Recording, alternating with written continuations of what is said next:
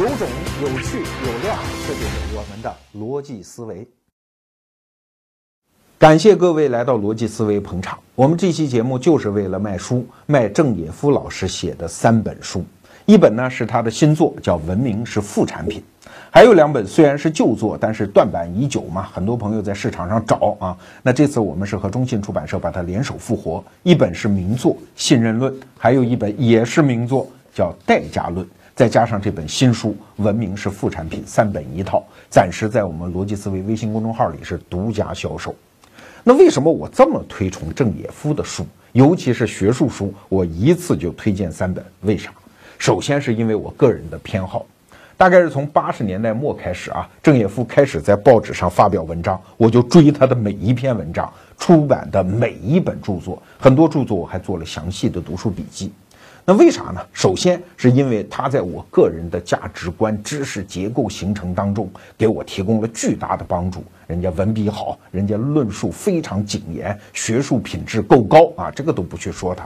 更重要的一点是啊，郑也夫这个学者是我在中国学者当中见过的问题意识最好的一个学者。那什么叫问题意识啊？这我们就扯两句读书的事儿。很多朋友都在问我，罗胖你怎么读书啊？我说两条啊。第一条跟对人啊，比如说我一旦发现郑也夫这个人的论述品质和思考品质非常好，我就会追他的所有著作，因为这帮我节省了大量的筛选时间。而更重要的读书的一个心法就是。读多少书其实一点都不重要。现在市场上一年出光中国啊出四十多万种书，你读得过来吗？读不过来。所以怎么办呢？读书其实是自己交友，一定是自己心里先有了一个好问题，你读书才有用。所以很多人出版那种书叫怎样快速阅读一本书，这一点都不重要，因为读得越快，你其实未必越能记得住。而相反，如果你心中有好问题的话，哎。读书就跟查字典一样嘛，你会逐渐的丰盈自己的生命，所以问出一个好问题非常重要。而郑也夫呢，就是我看过的问问题又刁又准又根本的一个学者。他原来在人民大学社会学系当教授的时候啊，有著名的三不，就是不写论文，不写那种专为了评职称发表的论文，然后也不接任何课题。看不上那个课题经费啊，更重要的，他还不参加系里的例会，所有的行政事务跟我没关系，我就研究我感兴趣的东西，哪怕他不能变成学校分配的房子，变成教授的职称，哎，他也这么干。你看这个学者当的就非常的纯粹啊，这老头也挺倔的，到现在还不用我们的智能手机呢，动不动跟人联系，包括跟我联系也都是发邮件啊。那这个学者呢？你看他问的问题的品质，比如说我们刚才亮出来的信任论，就是信任这个事儿在人类社会构建当中它产生什么样的作用？代价论，一个人的行为会产生什么样的代价？你看这样的问题在学术上都称之为叫原问题啊，它是跳出人类社会，然后反观整个的大千世界的现象问出来的几个问题。我们日常生活中问出来那些问题，都是这个原问题的分支。那今天我们重点给大家介绍的，当然是他这本新作，叫《文明是副产品》。那他问的问题是啥呢？就是人类文明的成果是怎么创造出来的？哎呀，这个问题实在是太大了。但是二零一五年我们给大家推荐这本书，我觉得也正好是时候，因为政府不是讲吗？呃，大众创业啊，万众创新啊，呃，是万众创业还是大众创业？记不清了啊，大概就这意思。前两期节目，我们刚推出一个叫《真实世界的创新》啊，那是讲很多医生的故事。在那期节目里，其实我们只想强调，创新不是像有的人讲的，一定是白胡子老爷爷在一个密密麻麻的仪器构成的科学实验室里做着我们常人无法理解的事儿，那叫创新。而其实创新是啥呢？它是在我们身边随时随地可以发生，由一个普通人就可以发起，用普通的方法就可以达成的人类探索未知世界的过程。这是那期节目的核心观点。那我们这期节目要继续往下引申，我们要借助郑也夫老师在这本新书《文明是副产品》里的观点，继续往下聊。那啥观点啊？其实书名就已经告诉你了吗？人类文明的很多重大成果其实是副产品。说白了，它不是有心栽花的结果，它恰恰是无心插柳的结果，甚至是歪打正着的结果。那你说这个观点很重要吗？它当然很重要，因为它的对立面就是我们的日常很多糊涂认识。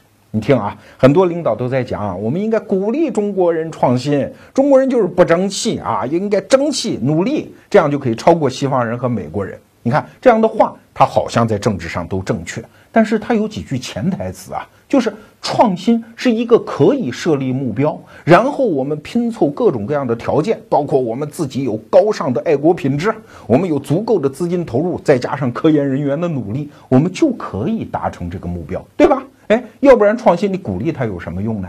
对，这其实是一种叫目的论的创新观。而郑也夫老师在这本书里可以说每一个字都在反驳目的论的创新观。这我们就得花一点时间啊，烧一下脑，说明一下什么叫目的论。我下面说的可能有点抽象啊，你忍着点听。什么是目的？目的啊，其实是存在于人类理性世界的一个非常独特的现象。你看，人类在所有物种当中，只有我们发育出了一个发达的大脑皮层，拥有了发达的理性。理性是通过什么来工作的？就是构建我这个动作和我的目的之间的确定的因果关系啊。在哲学上，其实早就在告诉我们。因果关系这个事儿啊，它只存在于人类的理性当中，它不是大自然或者我们身体外的大千世界的客观存在。比如说，在动物界吧，候鸟到了秋天就要向南飞，灰太狼看见喜羊羊就要往上扑。你以为这有什么因果关系吗？有什么理性运作吗？当然没有了。现代生物学告诉我们，这只是这个物种基因当中内建的一种叫程序性反应，跟我们在电脑上摁下某一个键，屏幕上自然出现某个结果是一样一样的。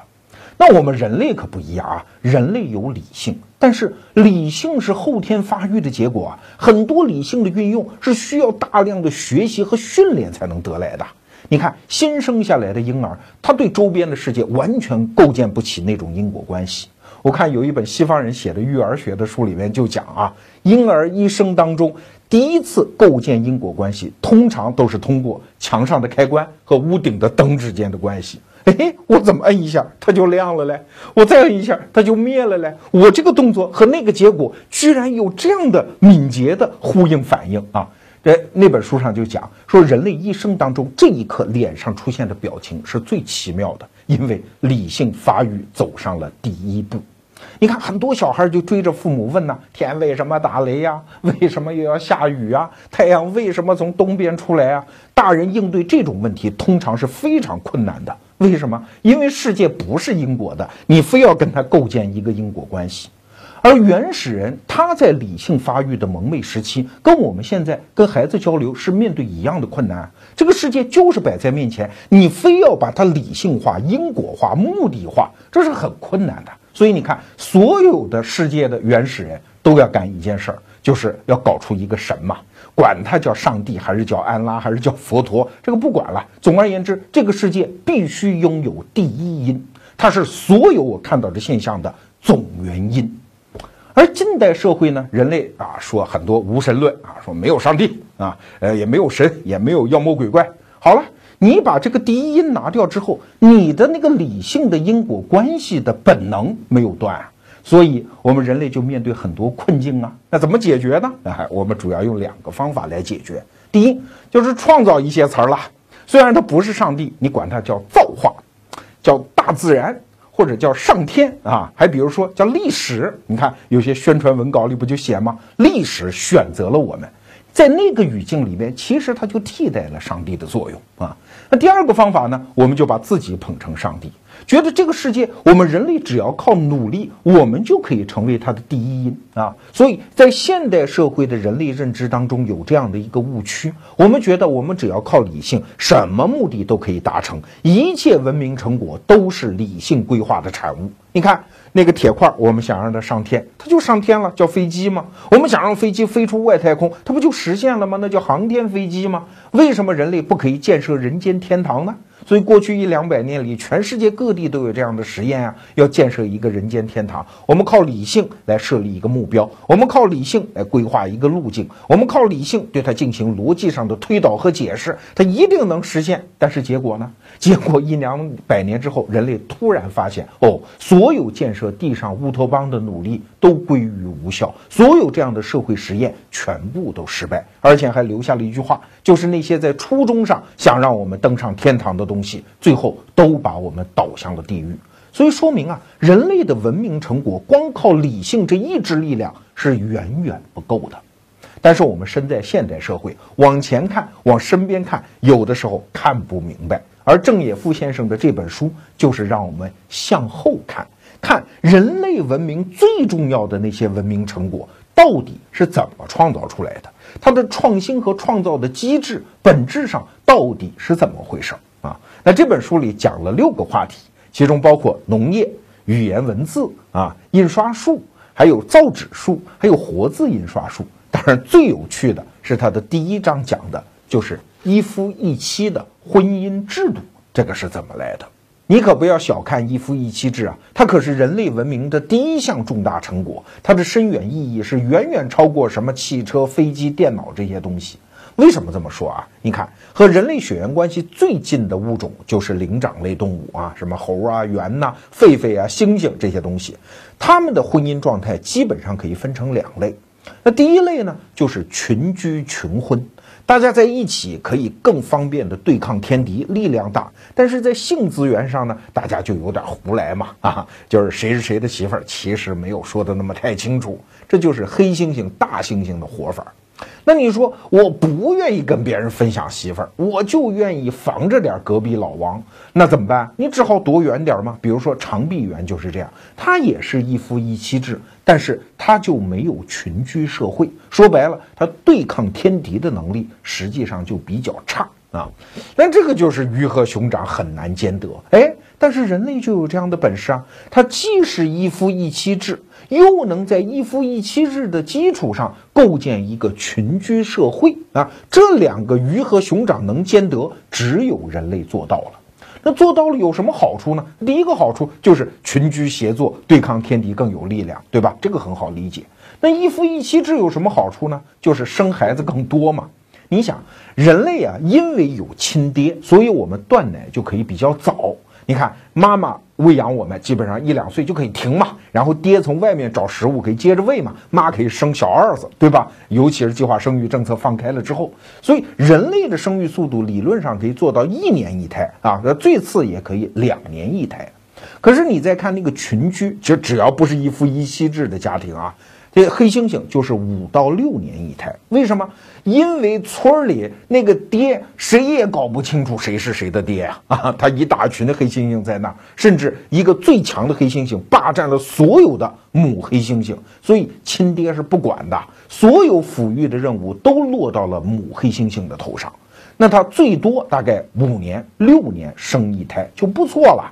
因为没有亲爹帮忙嘛，所以抚育幼崽的全部重担都压到了母黑猩猩的头上，所以它种群繁衍的速度就比较慢。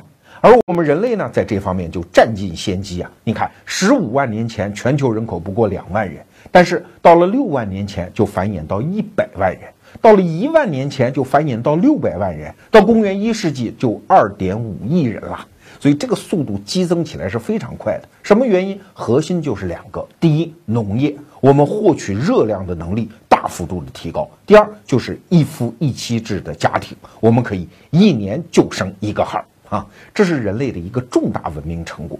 那如果把它看作是一个文明成果的话，请问它是怎么发明的呢？这个创新创造是怎么达成的呢？如果你问一个现代人啊，人类为什么要一夫一妻啊？他往往答案是这样的：因为爱情啊，因为爱情是排他的呀，所以一个人只能允许对方只拥有自己。好像听起来也是对的啊。你比如说，二零一五年，美国联邦最高法院就判决啊，说同性恋也可以结婚。你看，最高法院的大法官肯尼迪大法官就写了这么一段判词，说婚姻呢是人类结合当中最深刻的一种方式。因为它可以把人类什么爱情啊、忠贞呐、负责任呐、奉献呐、牺牲啊这些美好品质全部激发出来，在婚姻当中，人可以成为更好的自己啊。那既然有这么好的制度，而同性恋者又认可这样的制度，我们怎么忍心把他们排斥在外呢？爱情这种东西最终结为婚姻，他们应该享有，他们值得拥有。哎，这段话听起来好像天衣无缝啊，政治正确，情感正确。但是啊，美国联邦法院还有另外一个法官，他是首席大法官，叫罗伯茨法官，他就反对这个判决结果。但没办法，他是少数派嘛，所以只好遵从。但是他也发表了一封文告，他就写道啊。人类的婚姻制度是一种最古老的制度。你现代人类以为靠自己的认知、自己的理性就可以改变它，这怎么可能？这是一种愚蠢的自负。他还引用福克纳的那句名言，说：“过去永远都不会死去。”过去甚至从来都没有过去啊！我们人类现在的文明其实只是冰山的一角，我们坐落在一个庞大过去的底座上，你平时不太意识得到而已。婚姻制度是你想改就改得了的。哎，你要理解这种保守派的言论，那你可能要学一点经济学。你比如说，我们店里正在卖薛兆丰老师的那本书，叫《经济学通识》，里面就提到一个类似的事儿。就是利息到底是谁决定的？我们学过经济学的人都知道啊，利息其实是资本的价格。可是价格呢，它一定是市场博弈的结果。诶，那为什么我们经常听说什么央行是降息了还是升息了？美联储什么时候要升息？好像利息是人决定的哦。哎，所以薛兆丰先生就提出来，所谓的央行决定利息，其实是对市场利息的一种追认或者说是预判啊。他只是把已经要形成的那个资产价格的高起或者跌落进行一个发布而已。所以央行决定不了利息。对这个理论感兴趣，不妨去看那本书。确实，人类的很多现象只是一种追认。比如说，法律界就有一句名言，叫“一切法律的本质都是自然法”，都是对已经形成的那个不成文制度的一种成文的追认。你可千万别觉得婚姻制度仅仅是什么举行一个国家的仪式啊，搞一个什么结婚证书，国家承认，那不叫婚姻。婚姻是我们从历史当中带来的一种制度，成文不成文，国家规定不规定，它都是一种制度。那婚姻是不是因为爱情呢？如果你坚守这个理论的话，你就会发现根本就推导不下去啊。比如说，大家说，呃，同性恋因为爱情就可以结婚，我没有反对同性恋婚姻的意思啊，但是这个理论是没法往下推的。比如说，兄妹之间要是产生爱情了呢，他们也很向往人类这种最美好的制度，请问你给不给他发结婚证呢？人类文明不允许的呀。啊，我们还可以接着往下推，要是父女之间呢？要是母子之间也发生了爱情，乱伦很正常啊，是有这样的事儿的。那你发不发结婚证？所以说，这婚姻制度不是你现代人靠理性能决定的，它是从历史当中来的。过去永远也不会死，过去甚至从来就没有过去。其实啊，我们只要再稍微深想一层，你就会发现，把爱情当做婚姻的原因，这是我们当代人在自己的生活环境当中构建起来的一种因果关系。如果你稍微回溯一下历史啊，都不用太长，回溯一两百年足够，你就会发现这不是一个事实啊。比如说古希腊人，他们就认为，当一个男的要是爱上了自己家的老婆，这太丢人了，因为娶老婆回家是为了传宗接代。说的好听一点，是为了承担对家族的使命；说的不好听，那就是释放我的生物本能。而爱情这个词儿，那多高尚啊！它是一个纯粹的精神活动啊！所以一定要爱上别人家的老婆吗？或者哪怕我搞个同性恋，都比在家里爱上自己老婆要光荣得多。在欧洲的中世纪也是一样啊，比如说贵族。他们首先认为婚姻那是政治的一种延续啊，比如说英国女王伊丽莎白，她就经常拿我跟谁结婚作为一种挑拨欧洲大陆政治关系的一种外交手段啊。哎，你你要是打他一下，我就嫁给你。实际上两个人也许都没见过面，但是没关系啊，婚姻的本质和爱情没有一毛钱关系啊。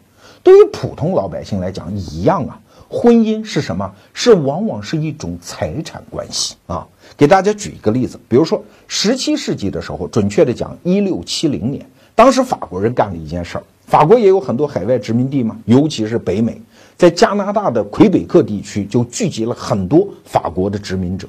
哎呀，法国国王一看，怎么都是单身汉呀？这个问题组织上得给解决呀。于是就发动了一次计划，叫“国王的养女”。什么意思呢？就是在法国民间啊，搜罗了一群女孩子，七百三十七名。这一半都是孤儿，剩下来基本都是贫苦人家的女孩啊。然后国王把她收为干女儿，一个人呢给了当时法国的货币五十福林的嫁妆，说你们去魁北克嫁给那边的单身汉。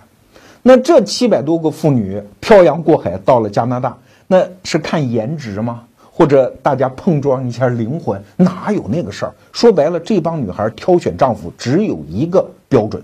有没有钱呢？或者说有没有住房啊？就跟现在很多城市的女孩是一样一样的。爱情、灵魂上的交接这个事儿，全部在考虑之外。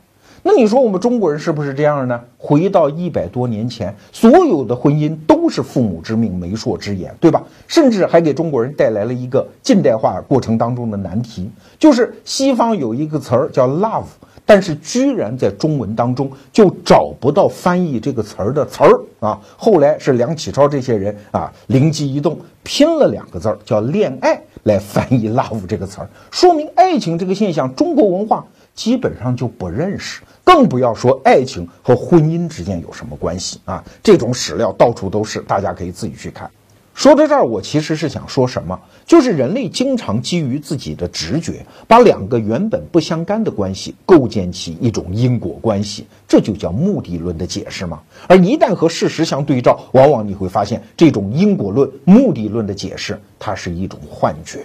当然，我们还可以再往下深推一层，目的论呢，它其实还有一个变种，是乔装打扮过后的目的论，这就是所谓的进步论。进步论呢，是把整个人类视为一个整体啊！你看，我们的文化在进步，我们的道德在进步，经济、科技都在进步，所以，我们人类整体就可以共同达成一个大家向往的目标。整个人类文明成果的演进就是这么来的，这是人类共同意志的产物。比如说，还回到一夫一妻制，真的就有这样一种解释啊！这是十九世纪的一个学者叫摩尔根。这个人也很了不起，是一个美国学者。他调查了大量的印第安部落，然后写出一本书，叫《古代社会》。那个恩格斯就是他的铁粉啊。恩格斯晚年很多著作都在大段大段的引述摩尔根的一些结论。他们就认为一夫一妻制是怎么来的？是进步得来的。你看原始人那都胡来的，跟黑猩猩一样，都是群婚群交制，每一个村子都有欢乐谷，大家胡来乱交，谁是谁的娃也搞不清楚。后来呢，随着我们的文明水平提高，道德水平提高，互相监督啊，然后也有一些财产关系的提高，所以渐渐的就固化为一夫一妻制，这是人类的进步。那这个说法其实啊，如果没有今天这个节目，我估计我们的很多听众和观众也是这么想的。原始人当然没有很好的道德观念嘛，他们就胡来嘛。我们一直是这样接受，但是现代生物学的原理不接受这个判断。为啥？我们来看啊，现代生物学的调查发现，全世界大概是四千多种哺乳动物，那其中呢，居然有一百二十种，它就是天然的一夫一妻制。所以那个判断就失效了，并不是说越野蛮、越动物性、越蒙昧就越倾向于在性关系上胡搞。动物界也不是这样啊，毕竟有百分之三、一百二十种的哺乳动物，它是坚贞的一夫一妻制的关系啊。所以你怎么能说人类在蒙昧的时候就一定是胡搞呢？这是一个站不住脚。那第二点就是在灵长类当中，一夫一妻制的比例居然大幅升高到百分之十八。比如说，我们刚才讲的长臂猿，它就是一夫一妻制啊。像黑猩猩、大猩猩那么胡搞的，它不是全部啊。所以你怎么能判断人类就一定是胡搞的呢？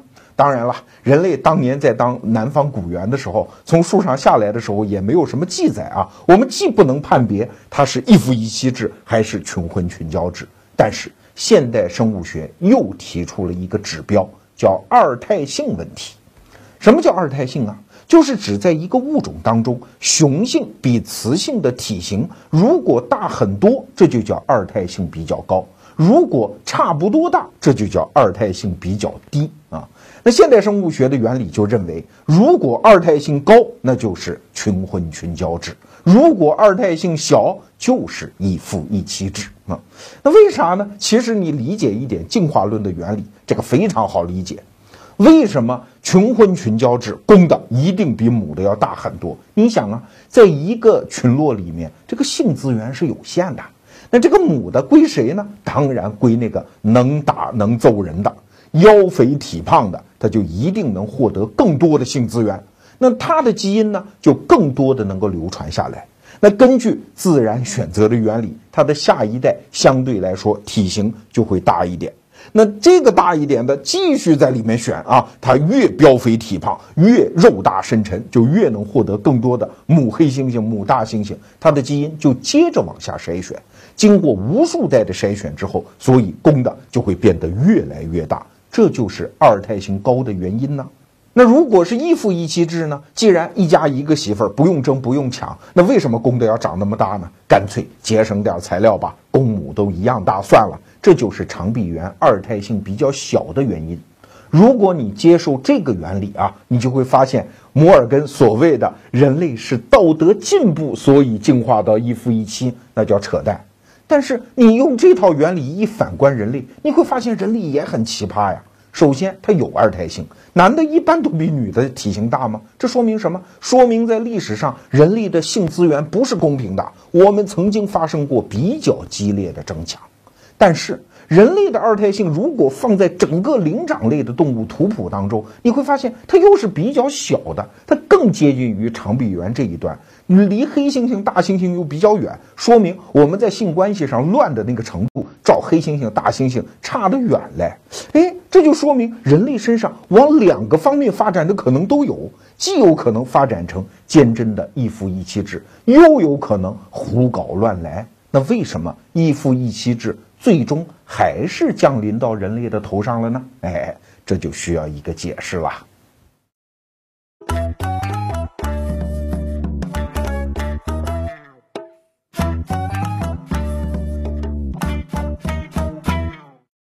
除了大家现在看到的逻辑思维视频，我们还有一个微信公众号，在那儿我是一个著名的每天坚持六十秒的胖子，每天我们还会分享给你一篇好文以及好玩的活动。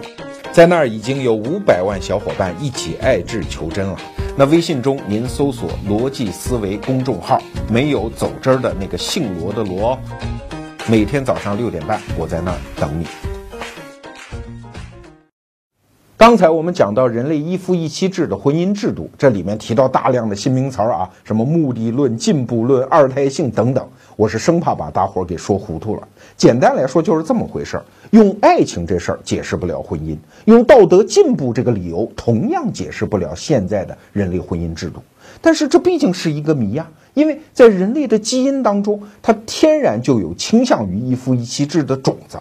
但是，毕竟我们身体的体型特征又分明在表明，我们曾经经历过剧烈的性资源的争夺过程啊。那为什么最后还是一夫一妻制以及相应配套的那种性道德最终降临到人类文化当中呢？这就需要一个解释啊。哎，郑也夫先生在这本书《文明是副产品》当中就提出了这么一个假说，请注意啊，仅仅是一个假说，它不是科学上的结论，只要言之成理。持之有据，能说服人就可以啊。郑也夫是这么猜的，说是因为狩猎。哎，那你说狩猎和一夫一妻制，这是八竿子打不着的两个现象，它怎么能构建出关系呢？你别着急，听我慢慢讲。人类原来啊，当我们还是南方古猿的时候，我们生活在树上，我们获取食物其实很方便，伸手就能摘树上的果子，偶尔摁住一地上的兔子，哎，偶尔还尝尝那个树上的虫子，就搞饱了，不需要大家合作狩猎。但是后来，东非大草原上的森林开始退化。我们不得不下了地嘛，所以有人说我们是猴当中最笨的一群，因为不能再待在树上了啊，树上都留给那些比较聪明的猴，我们就迈着一双罗圈腿下了地。那这个时候我们怎么找吃的呢？你看森林已经退化了，再逮兔子没那么容易，兔子也不傻，对吧？所以我们就开始了合作狩猎的生涯。所谓合作狩猎，就是一方面利用我们直立行走的这个体型的特征，我们虽然跑不快，但是能够长跑啊，我们一直能把那个动物追到吐血身亡为止，对吧？另外一方面，我们脑子特别发达呀，所以我们互相之间订立那个攻守同盟，有人追，有人在前面埋伏，有人大声叫喊去恐吓那个野兽啊，最终我们可以把它给追死。请注意啊。当我们获取能量和食物的方式切换到合作狩猎，那我们的很多文化后果都会发生改变。为什么导致一夫一妻制呢？两个原因。第一个原因是狩猎一定需要合作，如果不是一夫一妻制，换句话讲，在性资源的分配上不是公平的，老鬼跟你合作啊。这种合作一定要发自内心呐，是激发我个人的积极性和创造性，我才能搞这种狩猎的合作呀。要不然出工不出力，肯定不行吗？如果全村的女人都归你一人，我打着光棍来，我心里一肚子怨气，我怎么可能跟你心甘情愿的合作狩猎？所以在人类的村落当中，即使存在这样身强力壮的人，谁打架都打不过他。但是这样的人也得关注性公平啊！你不可能垄断所有的性资源，顶多漂亮的归你，或者有富裕的时候你来俩。但是其他的光棍心情，你毕竟要考虑嘛，要不然我们怎么在一起愉快的玩耍嘞？啊，这是第一个原因。第二个原因呢，就是只要开始狩猎，人类就开始发明武器。你不要觉得武器一定是枪啊、炮啊之类的东西，拎一根棍子上战场，它就是武器。而一旦出现了这根棍子，人类之间的体能差距就被拉平。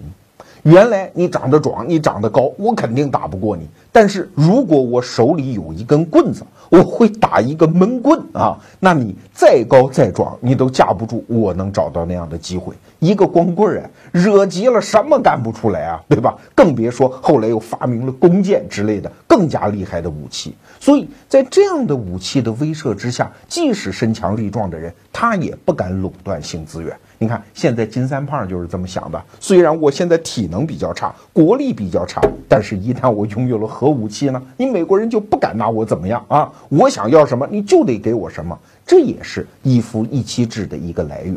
所以你看啊，狩猎这种行为，它根本就不是奔着什么婚姻制度去的，但是它产生的两个附带的，用这本书的名词来讲，叫副作用，最后导致了。一夫一妻制的产生，而人类文明一旦产生了这样的一种制度性的后果，它会接着产生一些副产品。比如说，人类虽然拥有了一夫一妻的基本婚姻制度，而且后面还配套了一整套严苛的性道德，但是人类在基因当中，它毕竟不是这么坚贞的一个物种啊。我们和长臂猿那个境界差了远了去了。一个男的，他总是心里惦记着要偷腥；一个女的，没准就惦记要红杏出墙。于是，突然有一种非常好玩的智力游戏就降临到人类文化当中了，那就是偷情的发现和反发现。你看，直到现代社会，一个男的如果外面有小三儿，怎么不让自己的老婆知道？一个女人怎么发现自己老公在外面有人？这两件事情都是激发人最大的智力潜能的。在这个方向上，人类可以说是花样百出，叹为观止啊！普通人全靠这个来训练智力。古人是一样的，经过漫长的进化之后，我们的智力又开始意外的因为这种制度而发育出来。这可以说又是这种婚姻制度的一种副产品。说到这儿，我们到底在说什么？我们其实不是在讲一夫一妻制到底是怎么回事儿，我们是想说明人类创新创造的一个机制，它都不是有意要达成这个目的，而是偶然因为获得了一个动因。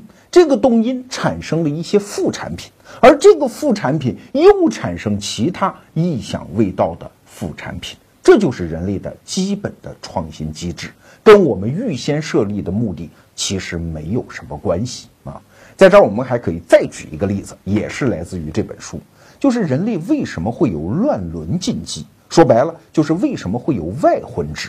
啊，就是那我们自己的兄弟姐妹，我们一般不结婚，我们都是到其他的村落之中找一个女的来嫁到我们家来结婚，这是为啥？那现代的解释呢？这就是因为体质嘛啊，大家都知道近亲结婚对于身体不好，生下来的孩子往往有一些智障啊或者残障啊啊，有一些身体上的缺陷。那你说我们能用这个理由来解释外婚制吗？根据我们刚才讲的啊，目的论是不靠谱的。原始人他怎么知道会有这样的一个医学上的后果呢？别说原始人，直到几十年前，中国的农村可能都不知道。表亲结婚非常正常啊，要不然你怎么解释《红楼梦》里贾宝玉和林黛玉这个表兄妹之间的那个爱情呢？这一点在中国，甚至在全世界各个文化当中都没有被排除出去。比如说犹太人，他们表兄妹结婚的概率是非常高的，明显高于其他民族。可是犹太人这个民族并没有因此而体制劣化呀，相反，他是一个非常优秀的民族，对吧？所以，我们还是回到问题的根本：为什么原始人在没有相关医学知识的前提下，他们就认死了亲兄妹不能结婚，堂兄妹也不能结婚？要想娶媳妇儿，必须到其他村去找，这是为啥呢？现代人类学家采访了很多原始部落啊，就问这个问题：你们为什么要这么规定呢？很多原始人的回答是非常奇葩的，比如有人说，如果亲兄妹结婚，地里就不长庄稼；如果有人乱伦，我们不把他处死，那海上的大水就会把我们的村落淹没。如果是一个比较老实的原始部落，他就会回答你：我们祖上就这么规定的，从来都是这么规定的啊！所以没有人给出一个理由。哎，在这本书里，郑也夫先生给了我们两个理由，当然仍然是假说。第一个理由很简单，我们每个人都体会得到吗？就是从小在一起长大的男女之间，他那个兴趣啊就缺乏啊。我听说过一个段子啊，当年啊，中国的卫生单位在农村就普及说近亲不能结婚，然后呢就考试问一个农民，你说说看，为什么近亲不能结婚？那个农民非常老实的回答，因为太熟不好下家伙。哈哈。你不要以为这是段子，这就是人之常情啊！从小在一块长大的男女和突然见到的一个陌生的美女，你说他对谁感兴趣啊？这是一个原因。第二个原因，在马林诺夫斯基，尤其是他的中国学生，就是中国著名的社会学家费孝通先生，他提供了另外一个解释，就是原始人之所以禁止乱伦或者提倡外婚制，是因为要保护人类文化的内部秩序嘛。那人类文化的内部秩序是怎么来的？靠的就是确定的社会关系。我们假设自己回到原始村落啊，一个小孩从生下来，从记事儿开始，他的社会关系就是确定的。这个人是我爹，这个人是我娘，这是我兄弟，这是我妹子。但是如果允许乱伦，这个社会关系就会崩溃掉。我们给大家举一个极端的例子，比如说一个父亲要是娶了自己的女儿，再生下一个孩子，这个孩子社会关系有多乱？这个女人是他的母亲，这个确定无疑。但这男人是谁呢？到底是外公还是亲爹呢？如果兄妹结婚生下孩子也是一样啊。这个男人到底是亲爹还是我舅舅呢？这就乱了。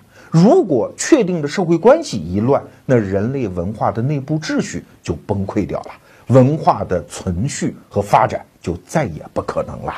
那我们今天为什么要讲这个例子？其实还是为了说明郑也夫先生在这本书里提出来的那个观点：人类文明是副产品。这分两层意思啊。第一层，所有文明成果都是副产品；第二层意思是，副产品出来之后，接着会歪打正着的产生其他的副产品。整个人类文明重重叠叠的层次和体系就是这样堆积出来的。你看，外婚制和乱伦禁忌是不是就这样？首先，它是一个副产品，是为了保护族群内部的社会关系的稳定而形成的一个副产品。但是，外婚制它还会产生其他的影响，它会接着弄出副产品来，这个副产品可就大了去了。这就是我们今天人类整体的协作网络和关系网络。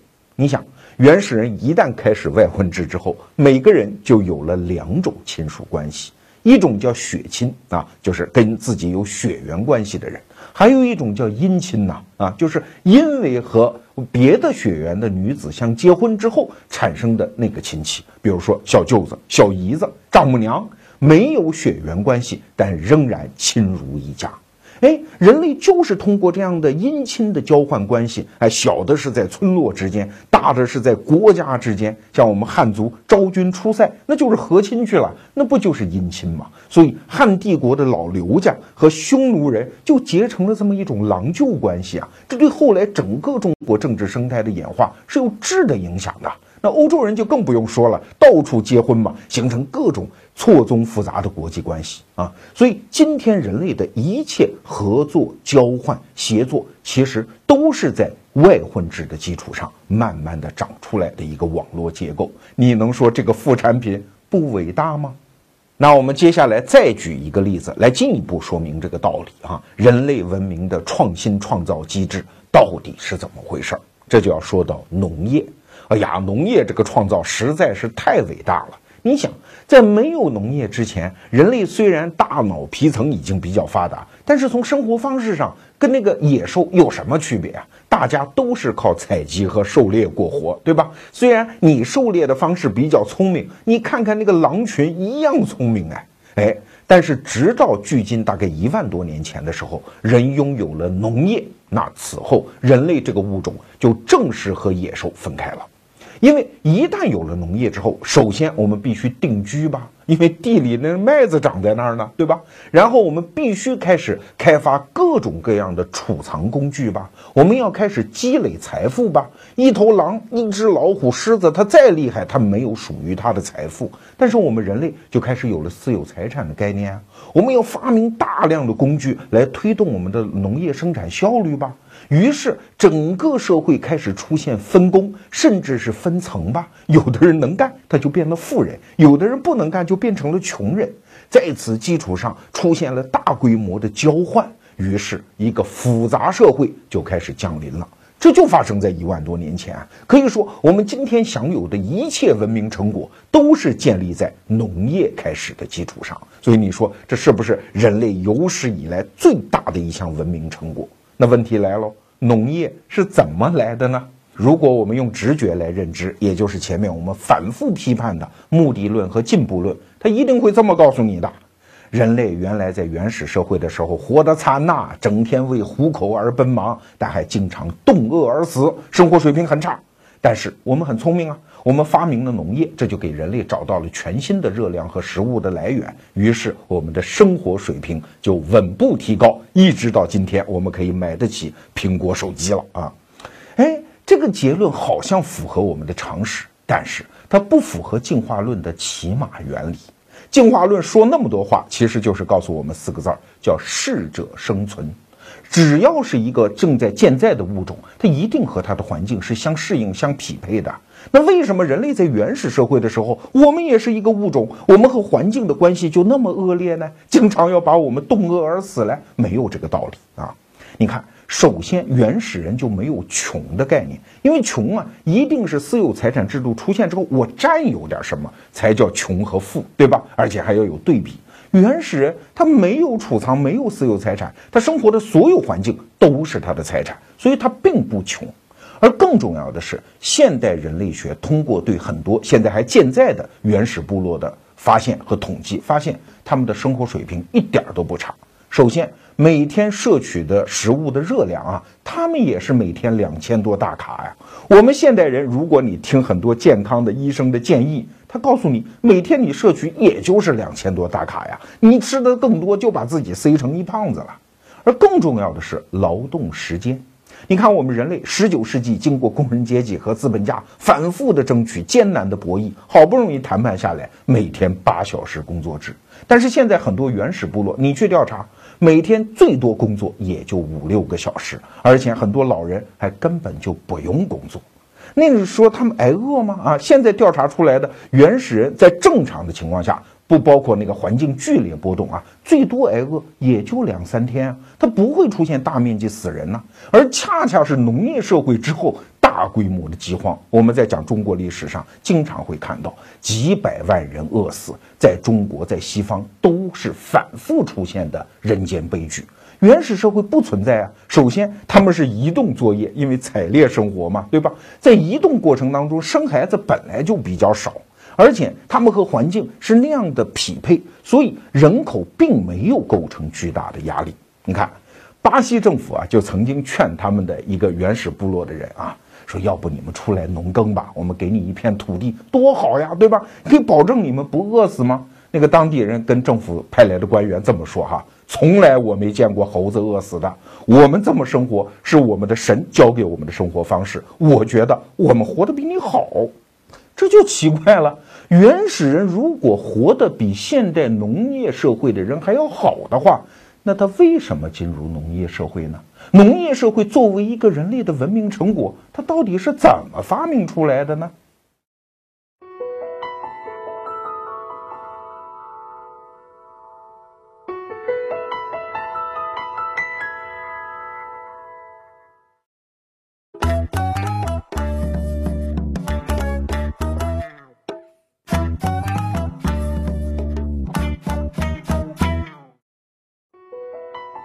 凯文·凯利的新作《必然》实体书和电子书，全球都是在逻辑思维首发。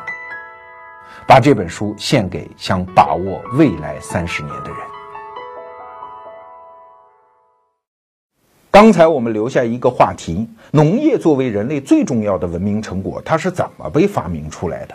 郑也夫先生在这本《文明是副产品》里面提出一个很有趣的假说：农业被发明啊，是因为上天的恩赐。这叫天赐圣米，怎么回事呢？他是看到了两部分材料，一部分是中国古代的史籍记载啊，比如说像《文献通考》这样的著作，就大量记载民间会出现一种叫家禾、义麦、野谷这样的现象，也就是没有人耕种，突然就在一片野地里出现一片稻子或者是麦子啊，你可以直接收割了就吃。那为什么会被记载下来呢？因为在中国古代皇权社会啊，这通常是地方官向皇帝老子报喜的一种方式，叫祥瑞吗？我们这个县突然出现嘉禾，它既是我的功劳，也是你老人家的福气，所以就往朝廷报，就被记录下来了。哎，你看自然界居然出现这样的机制哦，没有人劳动，大片的粮食它就可以自然生长出来。郑也夫先生还注意到，西方的一些学者也留下了这样的技术啊，就是在早期的原始人类当中，他有几种生活方式。我们刚才讲狩猎采集，这不用说了，还有刚开始的农业。可是，在这中间还存在一种状态，叫收获者，就是靠这种义卖、野谷、家禾呀，大片的长出来，我什么劳动都不要做，就做一件事儿——收集啊。据很多材料统计。一个人基本上一个小时就可以搜集大概一公斤的草籽儿，或者说麦子，直接就可以吃啊！一个家庭一年只需要工作三周，就可以把全年的粮食都可以收获好。你说这种人有多幸福？对呀，大自然既然出现这种现象，它就会吸引一部分人类按照这种方式去生活。那为什么会出现农业呢？请注意啊，天赐圣米本身并不能解释农业。因为这帮人简直就是一只老鼠掉到了米缸里嘛，敞开肚子吃就可以了，对吧？农业好辛苦的，锄禾日当午，汗滴禾下土啊！既然老天爷赐给我们这些剩米，我直接吃，我为什么要干那么辛苦的农活呢？但是他们说了不算，一旦出现了天赐圣米之后，就出现了一个全新的逻辑，叫踏上不归路。你想想这个过程啊，首先这帮人在这吃。吃的同时，你的生活方式就变化了。你必须定居，因为只有守在这儿吃嘛。定居之后，生孩子就更方便，人口就开始增长。而且因为吃这种粮食，热量有了保证，所以人口自然是大规模的开始爆炸。一旦爆炸之后，就不够吃了。不够吃怎么办？嘿嘿，就分出一拨人马，给你们一些粮食，给你们一些种子，你们自己种去吧。要知道，这个时候把这部分人赶走，可不是什么极端残酷的事情啊！为啥？因为在长期的收集者的生活当中，他们已经有了起码的农业技术嘛。因为收集它也是劳动，劳动就有劳动工具。比如说，你割麦子的时候，总得有最原始的镰刀吧？既然是定居，你总有最原始的建筑技术吧？你搜集完草籽儿之后，你总得有最原始的储藏技术吧？正是因为有了这些技术，那些离开部落的人，他们心里是有底儿的。再加上可以跟原来部落谈判呀，多给我们一些粮食，多给我们一些种子，我们就愿意走。于是，在天赐圣米之外，这个区域的边缘就渐渐出现了农耕的族群啊。既然可以走，那就可以越走越远。于是，农耕这种文化就在整个欧亚大陆上横向铺展开了。你听这个故事啊，这个解释是不是跟圣经里的伊甸园的故事很像啊？上帝突然就造了这么一个吃不愁、喝不愁的地方，把亚当、夏娃搁在这里面。然后，哎，因为某种原因，老天爷不高兴了，把你撵走。但是已经给了你一些基础的东西，你在外面虽然过的日子很苦，但是也基本能够过活。从这个道理上讲，我们原先接受的关于农业的起源，还没有人家圣经说的对嘞。哎，这是一个非常有趣的解释。但是我们今天之所以讲农业，还不是想说这个。而是人类文明的成果发生机制当中，还有一个意料未到的东西，那就是被锁死。你不要以为人类文明成果出现都是好事儿，对吧？既然是好事儿，所以我们就保留它。不对，郑也夫先生在这本书里提出一个特别重要的概念，叫互训啊，就是你以为你在驯养植物、驯养动物，实际上你也在被驯养。也就是说，人在不断的主动改变环境，但是被改变之后的环境也会反过来改变人，这就叫互相驯养、互训。给大家举个例子，郑也夫有一次到国外去旅游，就看到一户养牛的人家，他们的收入明显是比城里的那些工人要高的。但是这家人家就跟郑也夫讲啊，说其实也有个缺点，就是我没法出门度假啊，因为我养这个牛，每天我都要给它挤奶。这个牛啊，我天天都得伺候它，说不好谁在伺候谁嘞？你看，这就是一个典型的互训结果。还有，我们现在城市人都知道哈，很多人都在说养孩子不要那么精心，对吧？差不多就行了。你看，我们小时候在农村里，孩子给口饭就可以，你就忘了互训这个机制。一旦人类拥有了城市生活，大量的人聚集在一起，大家互相比，你以为城里的父母真的愿意给孩子那么多课业负担吗？天天下了学之后还得去上各种课外训练班吗？没办法。因为孩子们在一起，大家都在军备竞赛。如果一个班的小朋友都会弹钢琴，就你们家孩子不会，你这份脸可往哪搁？甚至这也会影响这个孩子将来发展什么自尊心、自信心之类的东西。所以，虽然我们获得了更好的生活，实际上我们也被这种更好的生活所绑定。这就是人类文化的一种叫互训现象。我第一次意识到这个问题，哈，是在读另外一本书，那里面就提出一个观点，和郑也夫先生是一样的。比如说，在人类和小麦这两个物种之间，你说谁是谁的主人，谁是谁的奴隶，谁驯化了谁呢？不好说嘞。如果小麦有思想家，他也许是这么记录这段历史啊：说我们小麦原来只是中亚地区的一种野草，样本量很少，稀稀疏疏的。但是我们运气好啊，我们后来逮着了一种奴隶，叫人啊，我们驯化他，让他给我们除去石块、除草、灌溉、施肥，然后还保护我们。结果现在我们的成绩非常的好，现在我们的全球播种面积已经到了两百多万平方公里，相当于英国的十倍。一年我们生产的孩子有六亿多吨啊！虽然有一部分让那个奴隶给吃掉了，但是总体上我们是赚的呀。你看那个奴隶现在也不过七十多亿人口，哪有我们小麦成功呢？如果人类看到小麦的这种说法，会不会被气死啊？但是没办法，这就是一个事实。人和小麦这两个物种之间是互训的关系，这个关系一旦达成，是没法退回来的，是走上了不归路啊！就是我们前面用的叫锁死。你看，人类其实我们的身体结构极其不适应农耕文化，我们的身体是几百万年进化来的。而农业文明呢，不过一万年，我们的身体还来不及改变来适应它。我们的身体是适应什么呢？是适应在树林间窜上窜下，在草原上长途奔跑，是为这玩意儿设计的。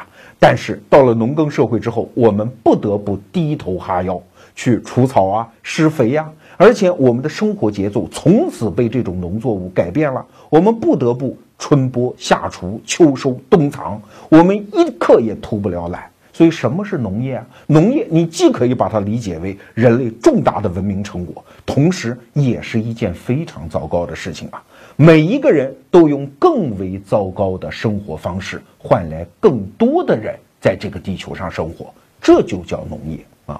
好，说到这儿，我们简单归纳一下这期节目啊。我们讲了两个例子，一个是人类的婚姻制度，一个是农耕文明。这两个例子分别就说明了郑也夫先生在这本书《文明是副产品》里面提出来的两个核心观点。第一个观点是，人类的文明成果怎么产生啊？我们多次讲，是歪打正着的结果，是副产品。那第二呢？这种副产品的成果是怎么巩固的？农业这个例子就说明，它是一种被锁死的结果，踏上了不归路，它再也回不了头了。就有点像我们在工厂里看到的那个棘轮啊，就是荆棘的棘的那个棘轮，装上这种轮子之后，它只能往一个方向转，反过来转门儿都没有。我们的人类文明就这样层层叠叠的发展起来了。如果理解了创新创造的这个机制，反过头来再回到中国当下那个最热的话题，怎么样促进中华民族的创新呢？哎，结论就很简单了。第一条，对政府来讲，你根本就不必鼓励，你只要给予自由就可以了。所有的创新创造作为副产品，它会自然发生。第二。作为个人来讲，我们也不必什么头悬梁锥刺股，给自己打鸡血。只要你盯住其他人搞的那些创造的副产品，然后把它拿来为己所用，再产生其他的副产品就可以了。那种自然的锁死机制会让人类文明一路向前的。那这期节目的最后啊，我们还是强烈推荐一下郑也夫老师的这套书。一个学者常年认真的思考，辛勤的案头劳作，最后捧出如此精彩的成果。关于人类创新创造那些事儿，除了我今天讲的这两个例子啊，这本书里还包括，比如说文字的发明、印刷术的发明、造纸术的发明，这桩桩件件都在启发我们今天的人怎么样延续人类的创新和创造。买一套书嘛，也没多少钱，一顿饭钱。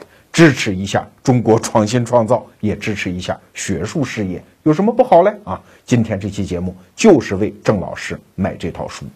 当然，关于创新创造这个话题还没有完啊，还有一些意犹未尽的地方，我们下期节目接着说。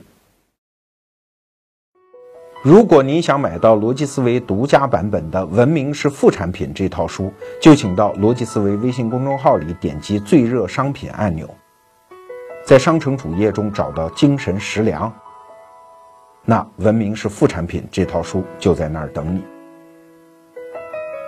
或者你直接在微信里回复“文明是副产品”六个字，你也会看到它。